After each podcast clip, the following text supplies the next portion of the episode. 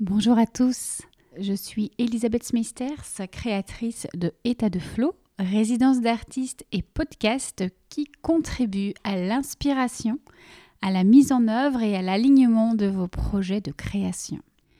Je facilite votre processus créatif grâce à des espaces d'accompagnement, d'immersion, de rencontres, d'exploration ou encore d'intégration. Seul ou avec des invités, je vous partage ici des conversations inspirantes, des clés et des pistes de réflexion pour vivre votre art avec davantage de fluidité.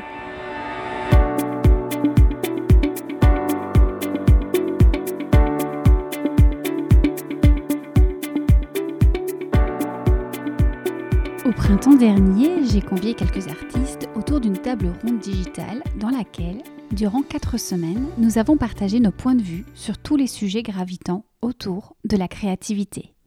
Aujourd'hui, je vous propose un quatrième épisode hors série issu de nos échanges passionnants afin de vous en faire profiter créatrice de l'agence de communication Moodboard.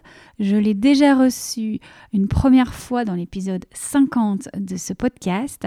On se retrouve aujourd'hui au micro pour parler plus particulièrement de créativité et de ruse, de la différence entre créatif et récréatif, d'improvisation, d'humour et d'authenticité dans nos créations.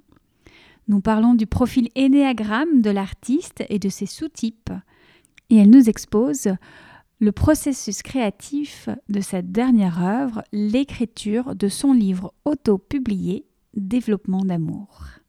Je ne vous en dis pas plus et je vous laisse avec ma conversation avec Céline Legendre. Bonne écoute.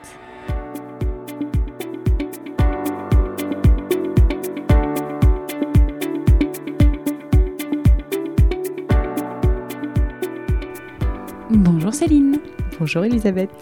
Alors, je t'ai reçu dans le podcast déjà il y a quelques mois, c'était l'épisode 50. Nous avions parlé à ce moment-là de communication et notamment de l'audace d'être soi dans sa communication. Tu es particulièrement créative ou plutôt récréative, nous allons en parler, dans ta communication mais aussi dans ta vie. Tu as fait partie de la cellule contouring dans laquelle on a beaucoup parlé de créativité, on a fait le tour et le contour même de la créativité, beaucoup d'échanges. Et justement, aujourd'hui, on va pouvoir un petit peu plus particulièrement parler de cette créativité. La créativité, c'est un rapport avec la ruse. J'ai envie de commencer par ça. La ruse, la ruse du renard aussi. Dis-nous en plus si tu veux bien. La ruse du renard, oui, ça me fait sourire parce que je me rappelle du coup euh, qu'on a échangé là-dessus dans la cellule contouring et que c'était peut-être même un peu l'introduction de mes, de mes premiers mots euh, dans la cellule. Je, je vois le, le, renard comme un rusé, parce que comme le second du loup ou comme le metteur en scène de l'ombre. Euh, donc ça me plaît bien de me dire que le renard a souvent euh, la vérité stratégique et un peu de recul aussi. Comme il n'est pas dans la lumière, il peut vraiment être le garde-fou des, des idées créatives qui sont sur scène. Alors qu'est-ce que tu veux dire par il n'est pas dans la lumière? Bah, quand on prend l'exemple du loup et du renard, mhm. dans la plupart des histoires pour les enfants, même, euh, on a souvent loup euh, qui euh, va au-devant des péripéties, je ne sais pas, aller manger l'agneau par exemple, et renard, lui, va plutôt être comme ça, caché au cœur de la forêt, pour peut-être fomenter avec lui le plan. Oui, voilà, d'où la ruse, mm. un peu plus en arrière, mais bien rusé quand même le renard, bien créatif. Et je me reconnais pas mal dans, dans l'entité même du renard, en fait, qui est un animal totem pour moi, euh, autant par, par l'écho du petit prince. Mhm, bien sûr. le fameux euh, que signifie apprivoiser Cela signifie créer des liens. Ça, fait très écho chez moi de créer des liens. Et en même temps, euh, j'aime beaucoup voilà, cette dynamique de cet animal un peu malicieux. C'est intéressant que tu parles de malice. La malice, on, pourrait se dire, tiens, euh, il est un peu pervers presque. Mais ce n'est pas ce côté pervers, c'est le côté malicieux euh, même de l'humour un peu. Mmh. Oui, ce serait plutôt ça. Capacité d'autodérision, mmh. euh, sarcastique peut-être de temps en temps aussi. Et la créativité du coup du renard va l'aider à quoi? À mieux vivre son quotidien, aller avec tous les détours que la vie lui propose, justement? Ouais, je le vois quand même comme un bon gestionnaire des imprévus. tu as parlé d'apprivoiser. Parle-nous de ce un peu plus si tu veux bien. euh, du mot apprivoiser. Du mot apprivoiser, est-ce que ça vient Chercher chez moi. Voilà. Ouais. Ça, ça me touche beaucoup comme mot, ça m'émeut même. Euh, dans le rituel de s'apprivoiser, c'est prendre le temps de créer des rendez-vous ensemble jusqu'à ce qu'on ait l'habitude euh, de se connaître. Finalement, mmh. ça, ça permet d'accéder à la connaissance de l'autre en prenant le temps. Mmh. Donc j'aime beaucoup cette idée de, comme Renard et Petit Prince se disent, si tu me viens me voir tous les jours à, à 16h, bah, dès 15h, je commencerai à penser à toi. Il y a vraiment cette idée de se mettre dans l'intention d'attendre l'autre. Je me rappelle que tu nous as partagé de l'idée d'accepter d'être apprivoisé. Mmh. Apprivoiser, attention, ça ne veut pas dire dompter. Bien sûr. Donc apprivoiser, ça veut dire garder son identité, Mmh. sa singularité.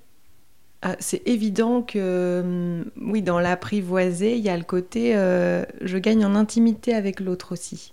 Et du coup, je lui partage peut-être un bout d'histoire personnelle, d'expérience vécue.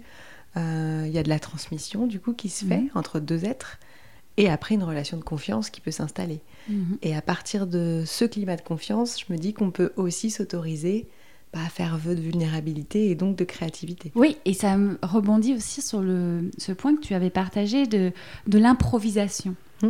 T'avais- tu expliquais que tu avais besoin justement de te sentir bien avec la personne, en confiance, dans un climat d'accueil de Mm. qui tu es, pour pouvoir improviser. Improviser, c'est la créativité aussi. Ah bah improviser, c'est même un antidépresseur. je pense que improviser, c'est oh, c'est sûr que c'est il y a un art du jonglage et en Mhm. même temps, euh, moi je me sens pleinement vivante quand j'improvise. Parce que dans l'instant présent, peut-être? Oui, complètement. Mm. On parlait là donc de la créativité, de la ruse. Tout ça, ça servirait à quoi au final cette créativité? Selon toi Tu fais preuve de créativité? Pourquoi? Pour qui? Euh, Dans quel but? Te sentir vivante? Oui, parce que à la base, il n'y a pas il y a pas de plan pour le coup comme le renard. Euh, Il n'y a pas de plan attendu à produire ça. Mhm. Par contre, quand je connecte cette essence-là, je sais que je suis pleinement dans l'ici et maintenant, euh, que ça crée de la joie en moi. Oui. Et du coup, c'est régénérateur. Et je me dis que ça doit aider le monde à se porter mieux aussi. Finalement, c'est improviser tous les jours, improviser notre vie. C'est vivre pleinement maintenant sans attente de résultats et sans suspicion, sans peur. Et, et là, on revient dans l'instant présent, dans la vie et dans le vécu. Oui, et dans improviser, il y a l'idée de rompre les flux. C'est-à-dire de pas toujours prendre la même route peut-être Mhm. pour aller euh, d'un point A à un point B qu'on connaît bien. Et rien que ça, en fait, c'est s'autoriser à avoir d'autres circuits dans les neurones aussi, je pense, euh, dans notre fonctionnement. Tiens, aujourd'hui, euh, j'ai pas de chouchou, bah, si je mettais un stylo pour attacher mes cheveux, et au final, c'est s'autoriser à pas avoir de limites. Oui. Remettre de la joie, Mhm. remettre du fun. Tout ça, c'est très important pour toi. archi important. Et puis euh, mettre du fun, mais aussi essayer, expérimenter. Il y a toujours cette idée chez moi de, de dire on verra bien, De nouveautés Hum, un peu. Oui. Mhm.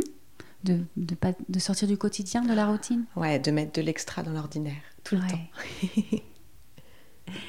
Tu parles de cette zone de compétence qui est la créativité? Une zone de compétence qui est euh, disponible pour tout le monde. Ça rejoint ce dont on parle avec Margot Miglior dans un autre de ces épisodes de cette série. Une compétence à valoriser dans le monde. Trop peu valorisée à ton goût Ah, c'est sûr. Je pense à un livre qui s'appelle La pensée créative, qui Mhm. est magnifique et qui euh, redore justement le blason de la créativité en disant c'est une soft skill, c'est une compétence douce. Il serait temps de se rendre compte qu'elle sert énormément aux entreprises et pas uniquement à notre enfant intérieur euh, qui s'amusait à la récré. Hmm. On parlera évidemment de l'enfant intérieur. Restons sur, ça peut accompagner par exemple les entreprises. Est-ce que tu peux nous dire un peu plus concrètement, toi qui accompagnes notamment les entrepreneurs dans différents domaines, vas-y, dis-nous un petit peu. Bah, il y a vraiment l'idée d'humer, de sentir le vent et la tendance déjà. Donc quand on est au cœur d'un marché, pour ma part c'est le marché du bien-être et aussi celui un peu des artistes, sentir pour l'autre, aller au devant d'eux, euh, il y a un petit travail d'anticipation et en même temps, euh, si c'est très interne et que notre créativité nous permet de sentir la tendance, autant la partager aussi euh, dans ce sens. Et donc d'accompagner finalement nos clients avec aussi, je pense, euh, te connaissant. On en avait parlé dans l'épisode précédent qu'on avait enregistré, donc Sur l'audace. le, sur l'audace. Et dans cette créativité, il y a aussi cette notion de sensibilité et de singularité. Je parle très souvent de, de, 5 S maintenant. J'ai singulier, sensible, sensé. Et en fait, dans sensé, il y a sens de l'amour et il y a aussi sur mesure. Parce que c'est hyper important pour moi de, bah, de personnaliser au maximum l'attente client aussi. Hmm. La singularité, justement. On va rester un instant là-dessus. Je me rappelle quelques mots que tu nous avais partagés dans la cellule. Tu disais la créativité, elle est précieuse quand elle est un élément unique, non copié. Et tu parles de, de cette idée qui te tient à cœur de cultiver la différence et que ce n'est pour toi pas imaginable de reproduire une œuvre qui existe déjà. Vrai, oui. Voilà, au mieux, il vaut mieux la détourner avec notre propre regard parce que justement tu aimes cette singularité. Peux-tu nous parler de ça? Tu veux dire comment ça fonctionne à l'intérieur de moi? Comment ça fonctionne à l'intérieur de toi? Comment, comment tu vois les choses et pourquoi ça tient tant à cœur qu'on y mette sa personnalité peut-être ou euh, sortir de la copie Oui. Tout ça? Alors, étant donné qu'on a tous un, super brin d'ADN, mhm. euh, avec notre lot d'expériences, de, cicatrices aussi, et d'émotions euh, archivées, je me dis que tout ça vient forcément teinter la nouvelle production en cours. On aura beau vouloir copier, je sais pas, l'urinoir de Marcel Duchamp, Fontaine, comme il l'appelle, et eh ben peut-être que dans ton histoire à toi, euh, il, aura, il aura un autre, euh, un autre nom de baptême, et, mhm. euh, et chez moi, je lui mettrai une couleur, à la faïence par exemple. Mhm. Oui, finalement, c'est une inspiration, ne pas la prendre telle qu'elle et, et, y mettre de soi, encore une fois. Ah oui, le détournement d'objets, j'adore. Et... Tu as des exemples? De même de ce que toi, tu as pu faire ou ce que tu as pu voir chez tes clients? Bah, J'ai un exemple qui est amusant euh, dans le milieu euh, Instagrammable, on va dire, où j'avais une cliente euh, qui en fait était conteuse et fait de la méditation. Et en fait, elle était hyper connue pour l'univers des fleurs. Et tout le monde lui disait, ah bah, quand je pense à toi, je pense illico aux roses, aux pivoines, aux fleurs délicates et nobles. Et euh, elle trouvait ça assez perturbant parce que j'ai fait un peu l'avocat du diable en bon renard avec elle et je lui ai dit c'est quand même terrible. Euh, euh, du coup, t'es pas fleuriste, t'es pas wedding planner, t'es pas chambre d'hôte et pour autant, dans ton feed Instagram, on ne voit que des fleurs. Donc on ne sait pas que tu es conteuse ou que tu fais de la méditation. Et elle a réussi à extirper, on va dire, le pouvoir des fleurs en le remettant au sein d'une série où elle a proposé des exercices de respiration et de reconnexion à soi, tout en gardant les fleurs parce qu'elle avait été identifiée euh, à travers les fleurs par son public et sa mm. communauté aussi. Mm. Oui, elle aurait pu essayer de dire bon, je change complètement euh, le vent euh, de direction. Ah non, parce que c'était un brin d'ADN chez elle aussi, je mm. pense. Donc la délicatesse des pétales qui tombent, voilà, c'était vraiment, c'était sur mesure pour elle. J'ai envie de te poser une question. Je sais que ton actualité actuellement, justement, tu prépares un livre. Quand on prépare un livre, on a lu souvent beaucoup de choses avant. Mhm. Ça doit être un sacré exercice aussi de trouver sa patte. Euh, comment moi je vais raconter mon histoire Qu'est-ce que moi je vais raconter Beaucoup se disent tout est déjà dit, tout est déjà lu, euh, écrit. Et comment tu t'en sors justement avec cette question de ne pas faire la même chose que les autres et de garder euh, ton essence à toi? C'est un beau, une belle question. Je te remercie de la poser. Euh, en réalité, je me suis jamais trop dit je vais faire la même chose que les autres. Parce que ça vient d'un élan viscéral et personnel, et ça vient d'un vrai chagrin d'amour que j'ai eu à 21 ans, où je me suis promis et juré à moi-même qu'un jour j'écrirais un livre, point de départ de ce chagrin-là. Donc je me dis, euh, en partant de là, c'est de l'histoire personnelle, euh, il n'y a pas de copier-coller possible.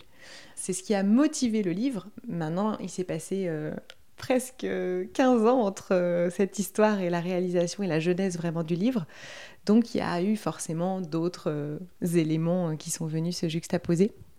en tout cas, ce qui est sûr, c'est que quand tu parles de lire beaucoup de livres, oui, on lit beaucoup de livres et on lit surtout le fond plus que, enfin, la forme plus que le fond aussi. Mmh. J'ai eu là une période, les trois mois avant l'écriture, où j'avais l'impression de ne voir que les jaquettes des livres et d'être plus capable de descendre dans les livres comme on ferait de la plongée euh, sous-marine, comme si euh, je devais m'obliger en fait à pas aller investir trop les mots tant que mon projet n'était pas. Euh, c'est la première fois que je ressentais ça en fait à la lecture. Mais même finalement, même une maquette, tu pourrais ne pas vouloir copier les mots, donc du coup tu te diriges. Moi, je regarde plutôt les maquettes, mais au final, il faut pas non plus la copier la maquette. Il faut encore mm. aussi là créer quelque chose qui te ressemble. Oui.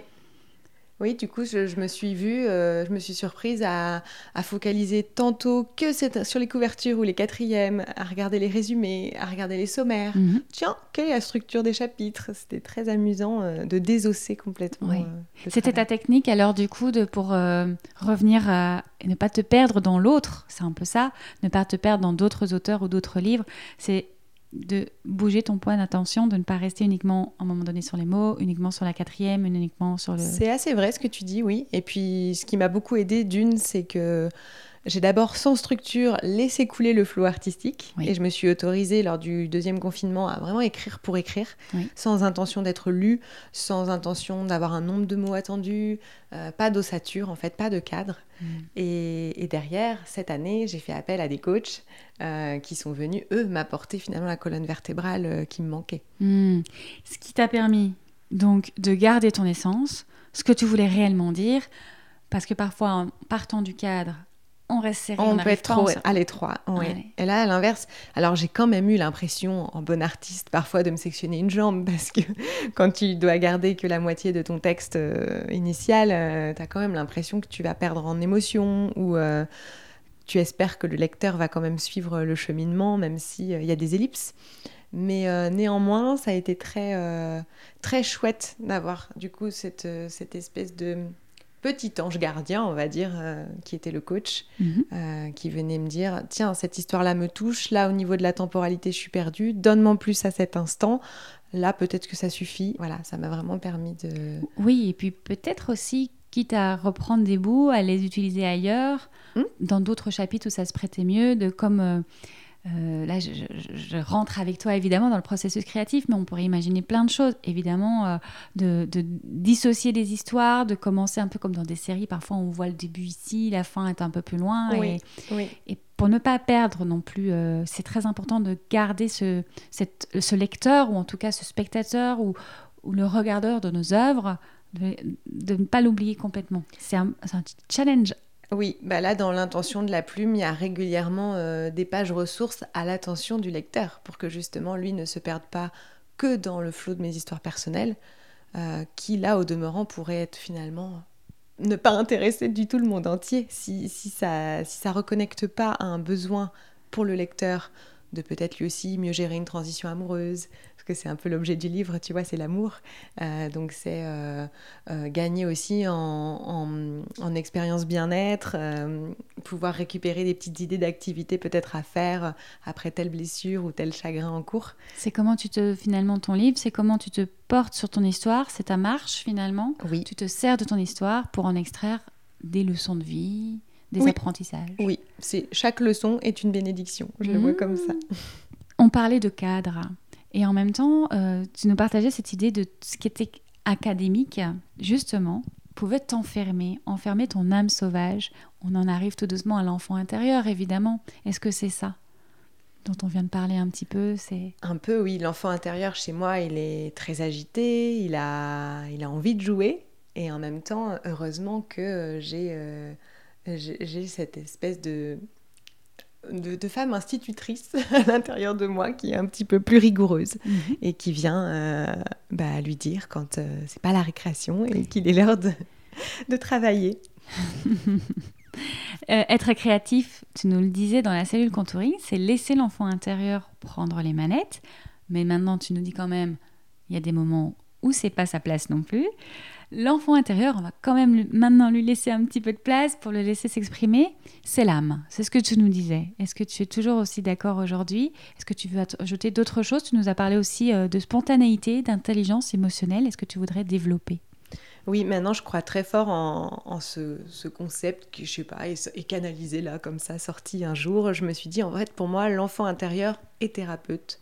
L'enfant intérieur sait, l'enfant intérieur a la solution j'ai toujours l'impression que si on se connecte fort en dedans, euh, lui, il sait si c'est oui, si c'est non, si c'est bien, si c'est mal. C'est, je, pense que hum, on peut pas se tromper quand on quand on se reconnecte à son soi petit. Et est-ce que ce ne serait pas parce que quand on est enfant, petit bébé, on vient de naître, on est purement magique, beauté, lumière, et donc, c'est dans cette enfance qu'on contacte encore cette lumière et cette spontanéité, etc., cette intelligence émotionnelle. Et donc, quand tu penses enfant intérieur, finalement, ça te permet intuitivement et inconsciemment de te reconnecter à ta lumière. De revoyager, ouais, vers ça, vers, cette essence. Bah, on peut prendre un exemple tout simple.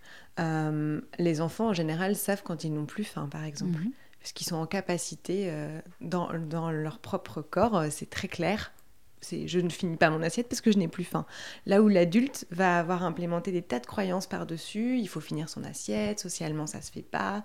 Et du coup, ben, je pense que l'enfant sait plus à certains instants dans ses besoins vitaux et dans son fonctionnement intrinsèque. mieux connecté en tout cas. Mieux connecté à lui, oui. Hmm. Restons euh, sur la spontanéité. Euh, la créativité, c'est, tu dis, la petite sœur de la spontanéité. Et la spontanéité ne demande qu'à sortir de sa boîte. Comment tu fais pour... Euh, est-ce que ça, pour toi, ça a toujours été là, la spontanéité, ou à un moment donné, tu t'es dit, là, j'ai envie de lui mettre un peu plus de place, lui ouvrir la boîte, justement? Alors, comme j'ai fait du théâtre très petite, avant même de savoir euh, lire. J'ai mhm. demandé à faire du théâtre à 6 ans. Et je pense que, en fait, c'est là où j'ai ouvert la boîte à spontanéité sans euh, jamais me dire qu'elle était censurée chez moi. Donc je mhm. pense que j'ai de la chance de l'avoir ouverte parce que sinon je me considérais quand même plutôt de nature introvertie et sensible. Mais en ayant ouvert cette boîte tôt, bah, j'ai découvert l'extraversion. C'est pas contradictoire. Mhm. C'est pas contraire d'être introverti et spontané. C'est vrai. Finalement, on pourrait le croire, mais non. Parce que spontané, ça veut dire on ressent quelque chose et on l'exprime. Oui.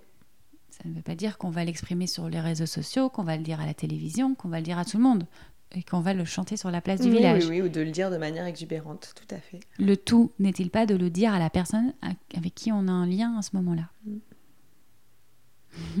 Je vois que tu acquiesces. Tout à fait. Est-ce qu'il y aurait des conditions justement favorables à la créativité?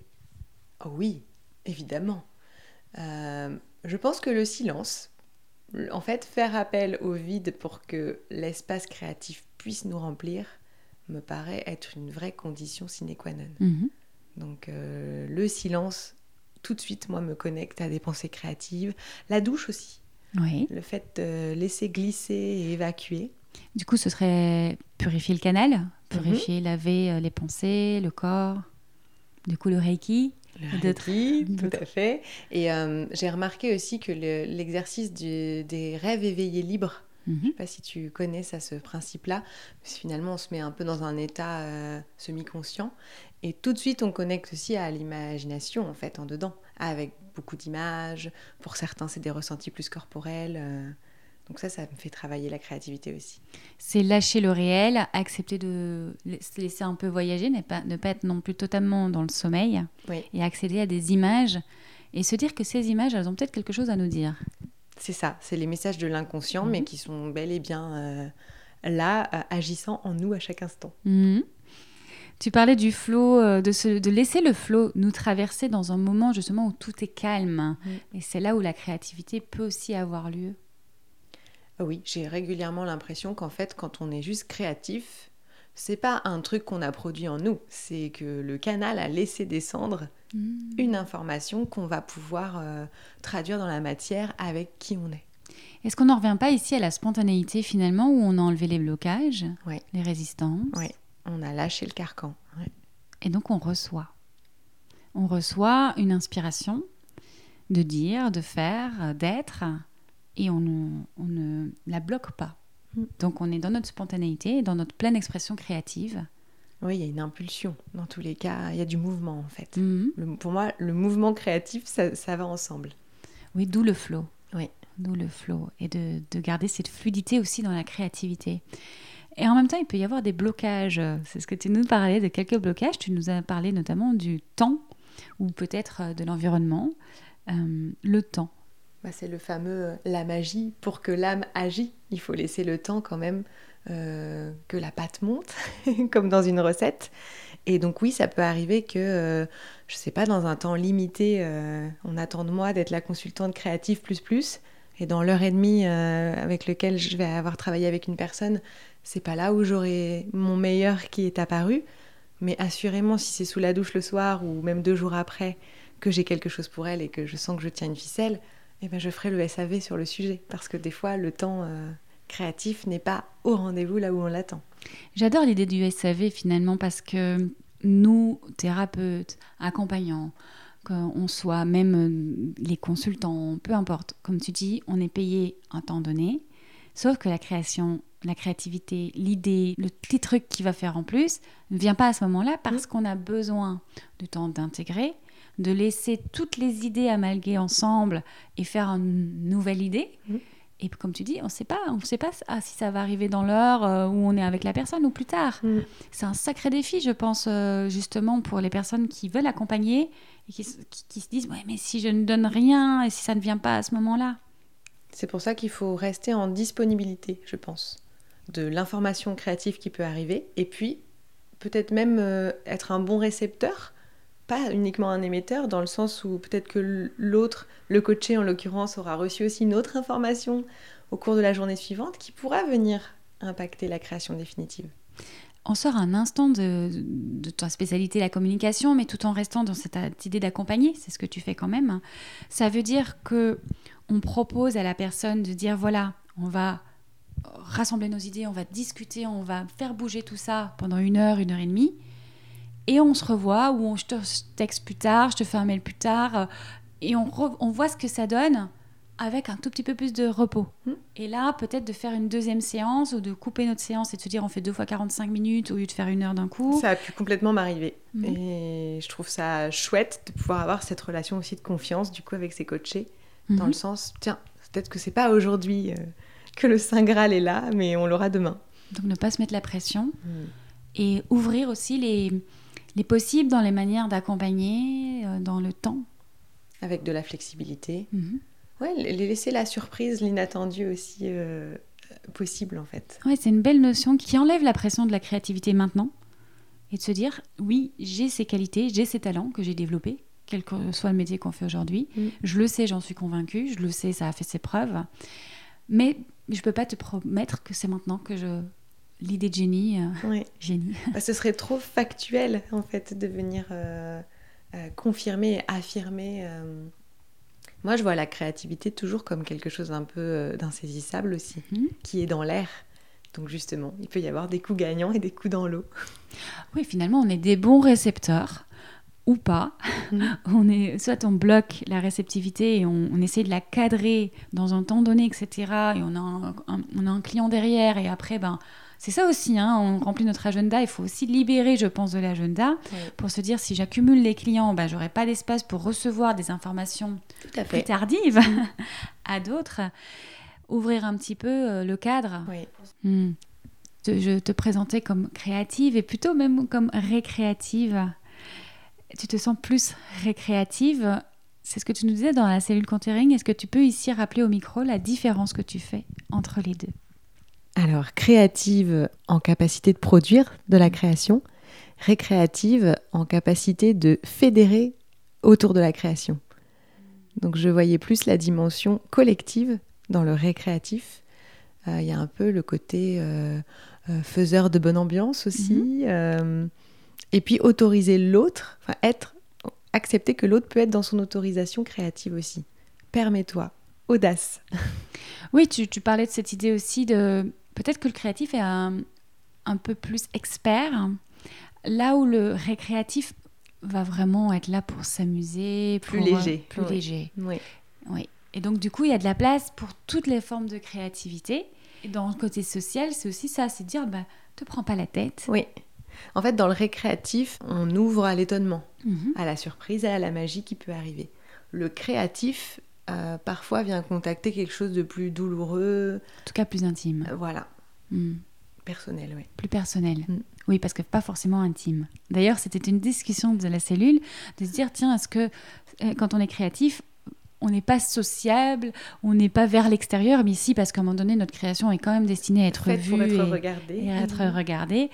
Peut-être la différence est dans une notion de divertir et de convertir. Je vais prendre juste un instant pour les redéfinir. Mhm. On est plutôt dans le divertir, donc dit vers l'extérieur, con vers l'intérieur. Donc on est plus dans la conversion. D'ailleurs, on parle de se convertir à une religion. On est plus dans En la dedans. en dedans. Et peut-être que l'idée aussi serait de trouver un équilibre entre les deux ou des moments, des espaces où on va être dans la diversion, dans des récréations, Mhm. et puis d'autres espaces où on est plus, euh, peut-être même quand on est dans une en- en création d'entreprise, d'aller mettre nos valeurs, etc. Ça, c'est être plus dans la conversion. Ça te parle? Ah, ça me parle complètement et je pense que même tout équilibre entrepreneurial euh, devrait tantôt être un vase communicant du dehors et du dedans. Parce que si on n'est que tourné vers l'extérieur, on risque l'épuisement professionnel et le burn-out. Et si on n'est que tourné vers l'intérieur, on risque que son développement d'activité n'existe pas s'il n'est pas donné euh, en vitrine. Hmm. Oui. Et toi, ce que tu nous amènes finalement avec le côté récréatif, c'est de ramener du fun finalement dans le côté sérieux. Souvent, oui. C'est repermettre à, à l'adulte qui a pris la responsabilité de devenir entrepreneur de s'amuser à cette idée. Hmm. Et en même temps, je ne peux pas m'empêcher de penser que le côté social dont tu parles fait évidemment tout à fait référence au sous-type Oui, l'énéagramme. Alors, l'énéagramme, on en avait parlé dans le précédent épisode, mais là, j'aimerais bien qu'on l'utilise pour parler non seulement d'abord du profil de l'artiste, euh, Qui est le profil 4. qui est le profil 4 parce qu'il y en a 9 Mhm. et puis que tu nous parles peut-être un petit peu des sous-types peut-être euh, est-ce que comment l'artiste se retrouve en tout cas là-dedans? Hmm. Alors du coup, il y a différentes colorations à cette question. Oui. Euh, à la fois, l'énéagramme du coup dépeint neuf personnalités, neuf costumes ou neuf garde-robes euh, disponibles. Euh, on a bien sûr un petit peu des neufs en nous, Mhm. mais à notre naissance ou en tout cas dans les premières années de vie, c'est dessiné, on va dire, une autoroute de comportement prioritaire. Donc neuf structures de caractère, un système passionnant des personnalités, sachant que voilà, depuis qu'on est tout petit, il y a quand même un euh, chemin qui nous prédispose à nous comporter de telle façon, parce que euh, ça vient surtout protéger en fait euh, notre ego. C'est ni plus ni moins euh, qu'un costume de notre ego. Donc l'artiste va avoir pris le costume numéro 4, qu'on appelle aussi le tragico-romantique, qui a besoin en tout cas de voir, de cultiver sa différence. Il y a vraiment l'aude de, de, de- de sortir du lot. Euh, c'est souvent un profil qui refuse la banalité euh, au plus haut point. mais, mais alors j'interromps juste une seconde pour quand même dire t'es vraiment dedans hein, parce que par rapport à ce qu'on dit depuis tout à l'heure C'est vrai qu'il m'a fait écho assez vite quand même, sans, sans trop l'ombre d'un doute. C'est aussi un profil du coup qui vit euh, ses émotions euh, à mille à l'heure et qui, en tout cas, ne se cache pas d'avoir euh, des, des montagnes russes émotionnelles. Tu vois, être en capacité de vivre euh, les joies avec beaucoup d'extase et aussi euh, les moments de tristesse dans les profondeurs abyssales quand, quand il le faut. d'ailleurs ça ne veut pas dire qu'il accepte forcément ses émotions Tout à fait. ça c'est encore autre chose Exactement.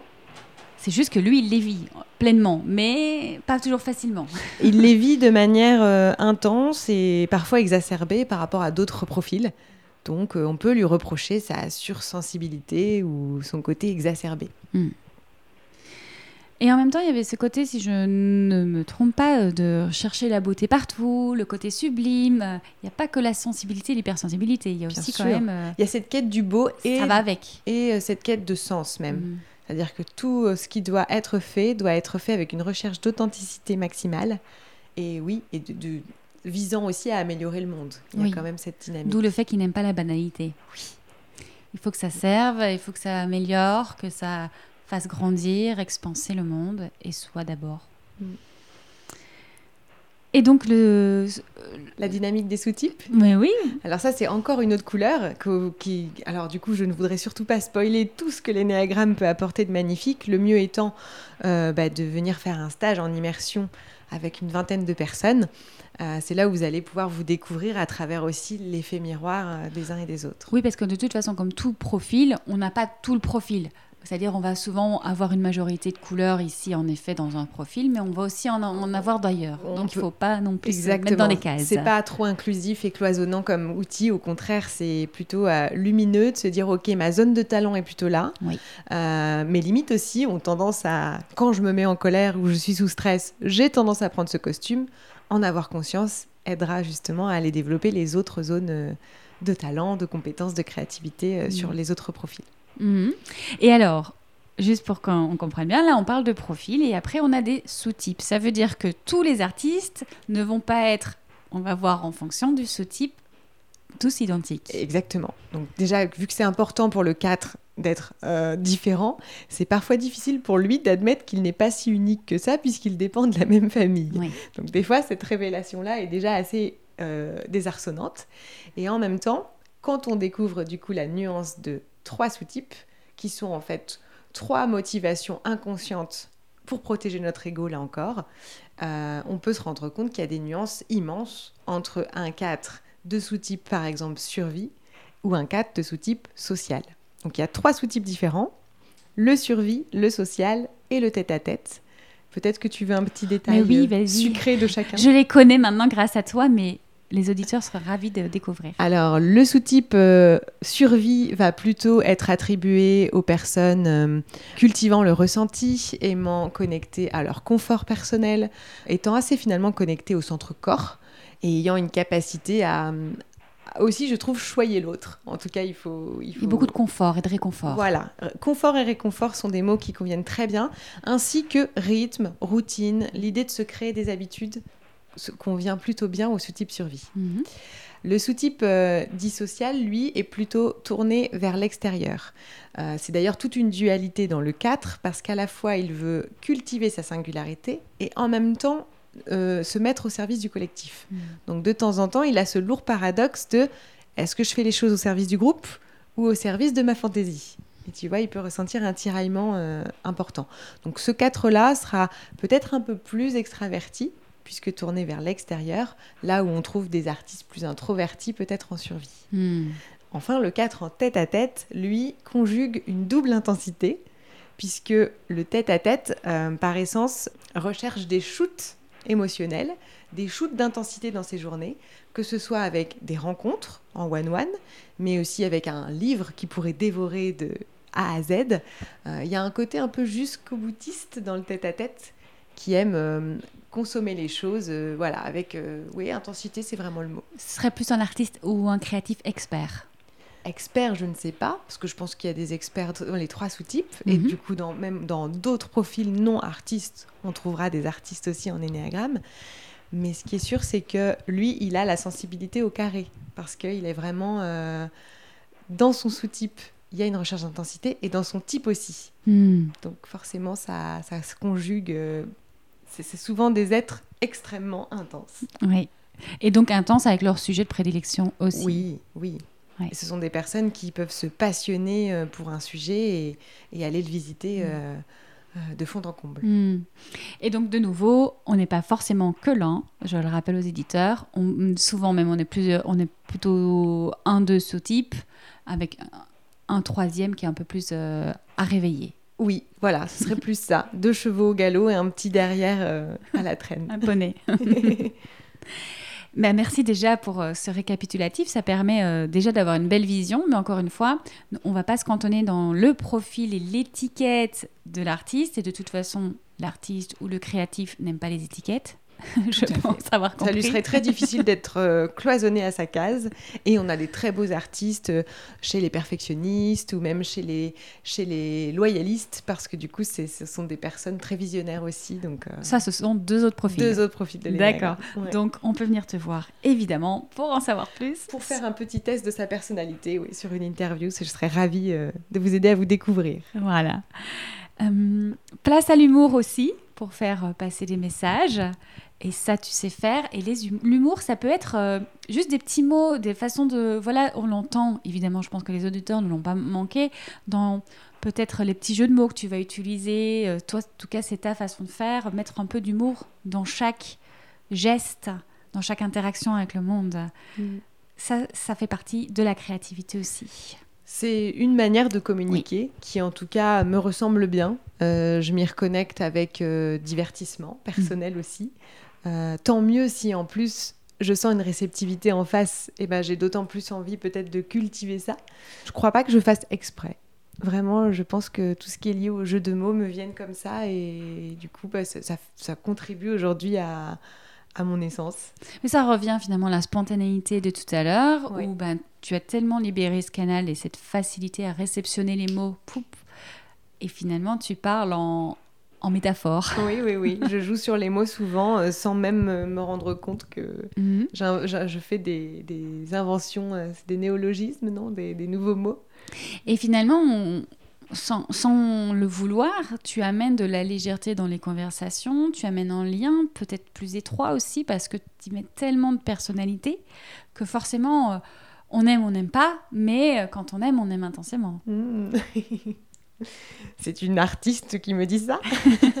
Oui, mais alors après, tout à l'heure, tu as parlé d'improviser, tu vois, il y a vraiment ce, ce- côté où tu es au monde tel que tu es voilà, ça, ça- je pense qu'on a tous besoin de- d'entendre et de se rappeler ça.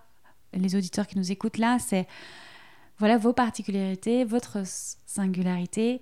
Elle peut être dans des mots, elle Oui. peut être n'importe où. Mais oui, et vous avez le droit d'afficher tout ça euh, haut, fort et clair, et ça va être merveilleux pour le monde et pour vous. Et Rajouter un peu de sel, un peu de joie autour Oui. de tout ça. oui, Mm. On a parlé de, donc, de l'audace d'être soi, euh, dans, plus encore dans l'épisode 50, vraiment, euh, je vous invite à aller écouter. Tu, tu nous as quand même rappelé cette idée de, de- d'implication. D'implication, euh, quand on parle d'audace, c'est s'impliquer en tant que porteur de projet, avec notre personnalité, et encore une fois, que ce soit dans notre communication, mais aussi dans notre vie, quels que soient les liens qu'on va entretenir, ici au micro, euh, plus tard avec euh, d'autres clients ou d'autres rendez-vous. Et euh, cette idée de, s'impliquer, c'est est-ce que tu peux nous en dire un peu plus sur comment toi tu le vis ou comment tu nous conseillerais de d'aborder cette si on n'a pas l'habitude? Alors c'est évident que oui, je m'implique émotionnellement aussi en partie, vu que c'est là où mon profil m'emmène en priorité. Aujourd'hui, je prends toujours le temps aussi de faire des appels découvertes pour voir si nous allons connecter aussi dans le voyage euh, créatif et communicatif avec mes coachés. Euh, en fait, le temps ne m'importe peu pour le coup sur les, sur les moments de découverte comme ça. Je sais qu'il serait bien de calibrer 20 minutes, 30 minutes, ça c'est ce que le marketing voudrait nous faire croire. Mais en réalité, j'ai déjà passé deux heures et demie au téléphone euh, délicieuse avec une, une personne qui n'est pas encore une cliente, mais je sais que ça en sera une un jour, tu vois. Et pour moi, c'était pas de la perte de temps parce que dans l'instant, nous y étions toutes les deux pleinement investies. Oui. Et du coup, euh, il s'en est d'ailleurs suivi un processus créatif personnel de cette conversation. Oui. Tu vois, rien n'est perdu, euh, Oui. jamais. Et ça veut dire aussi que parfois, on cherche par exemple un coach. Il y en a beaucoup des coachs. On va chercher euh, un artiste, on veut une- afficher une œuvre chez nous, on veut aller voir une pièce de théâtre. Il y a tellement de choix que parfois, c'est aussi grâce à cette implication qu'on va faire changer la donne. Oui. Parce que parfois, c'est pas l'œuvre qu'on va choisir, Mais l'artiste. mais l'artiste. Assurément. Alors là, je te rejoins à 100%. euh, je pense à un peintre euh, avec lequel j'avais travaillé euh, sa communication quand j'étais toute jeune encore en, en formation, en stage. Et je continue d'adorer sa façon d'aimer la vie et de croquer la vie. Et il m'a écrit dernièrement en me disant Je crois que tu es encore plus carnivore de la vie que moi. et j'adorais cette espèce de ping-pong qu'on a gardé. Alors que pour le coup, euh, euh, j'aime énormément ces toiles, mais je crois que j'aime le personnage encore Mhm. plus. Et finalement, on pourrait se dire oui, mais tout ça, c'est encore une histoire de marketing ou de manipulation émotionnelle, etc. Mais absolument pas, parce que même dans la vie, quand on observe, alors peut-être moins dans les villes, mais dans les villages, on va faire appel au voisin parce qu'il est sympa pour nous aider, pour parce qu'il est entrepreneur, et donc plutôt que d'aller chercher n'importe qui qu'on ne connaît pas, euh, souvent on va chercher dans notre entourage. On va d'abord regarder dans notre entourage. Et pourquoi tel ou tel commerçant nous touche, c'est souvent une histoire d'énergie aussi et de fréquence. euh, Mhm. Oui, parce que tu parles de commerçants, des boulangeries, il y en a à tous les coins de rue. Oui. Parfois, le pain est aussi bon à gauche qu'à droite, mais euh, la boutique est plus jolie ou plus authentique, le personnage aussi, et donc euh, Mm. ça a fait ce preuve, l'authenticité. En tout cas, c'est un guide pour moi. Mm. Un guide pour être, c'est ça que tu veux dire? Ben, c'est surtout que si on s'autorise soit à être et qu'on vibre franchement cette fréquence, je pense qu'après, les gens qui eux aussi sont sur ce cheminement, euh, il y a comme une trajectoire de facilitation entre, entre tous. Ça demande à ne pas vouloir plaire à tout le monde. Oui, par contre, oui. Vraiment, c'est une énergie qui circule. Je la vois comme ça, l'authenticité. Tu parles de circulation d'énergie. Parlons d'état de flow. Tu, on en a parlé un petit peu, mais on en a aussi parlé dans l'autre épisode. Mais je voudrais qu'on parle plutôt de l'état de flow avec la créativité, que tu nous refasses un petit point de ce que quel rapport tu mets entre les deux, comment tu vois les choses. Alors, quand je me sens en état de flot créatif, je pense que je suis dans une bulle. Mhm. Pour le coup, je serais plus comme dans un tête-à-tête. Là, à ce moment-là, le, le social et l'extérieur m'importent moins. Il peut être là, mais il est comme flouté et pixelisé. Et je suis concentrée entre euh, ce qui se passe dans ma tête, là où mes mains peut-être agissent, si c'est un mood board, un dessin, un collage que je fais. En tout cas, le processus créatif est entre euh, ma tête et la production, et le reste s'estompe. Donc de la concentration finalement. Ouais. Il y a aussi ce petit côté, le mental n'est plus à l'œuvre, il est coupé, il est sous un couvercle, et ça s'agite dedans. J'ai l'impression que c'est plus bas, c'est plus au niveau du chakra euh, plexus solaire que ça s'anime. Euh, peut-être cœur aussi, selon s'il y a des émotions à faire traverser. En tout cas, c'est l'idée de faire pour être. Hmm. Et quand on parlait tout à l'heure de ton livre, est-ce que c'est dans cet état-là que tu te sens quand tu écris, quand tu es en plein processus créatif? Alors, dans le cadre de mon livre, euh, j'ai dû aller revisiter des moments passés. Mhm. J'ai écrit des moments presque sur l'instant présent.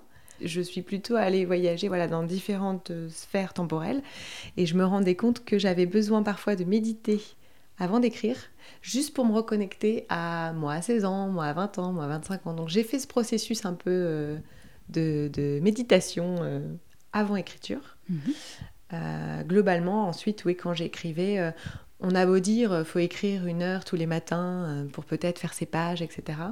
En fait, j'ai eu des jours euh, prolifiques en matière d'écriture et d'autres plus, plus fades ou, moins productifs. Mais euh, tu l'expliques pas forcément? Tu avais mis des conditions quand même bah Là, j'avais les conditions qui étaient avoir du silence autour de moi. Donc je, je, revois cette idée de ne pas avoir de bruit pour pouvoir être dans, ma bulle et dans mon action. Ouais. Mm.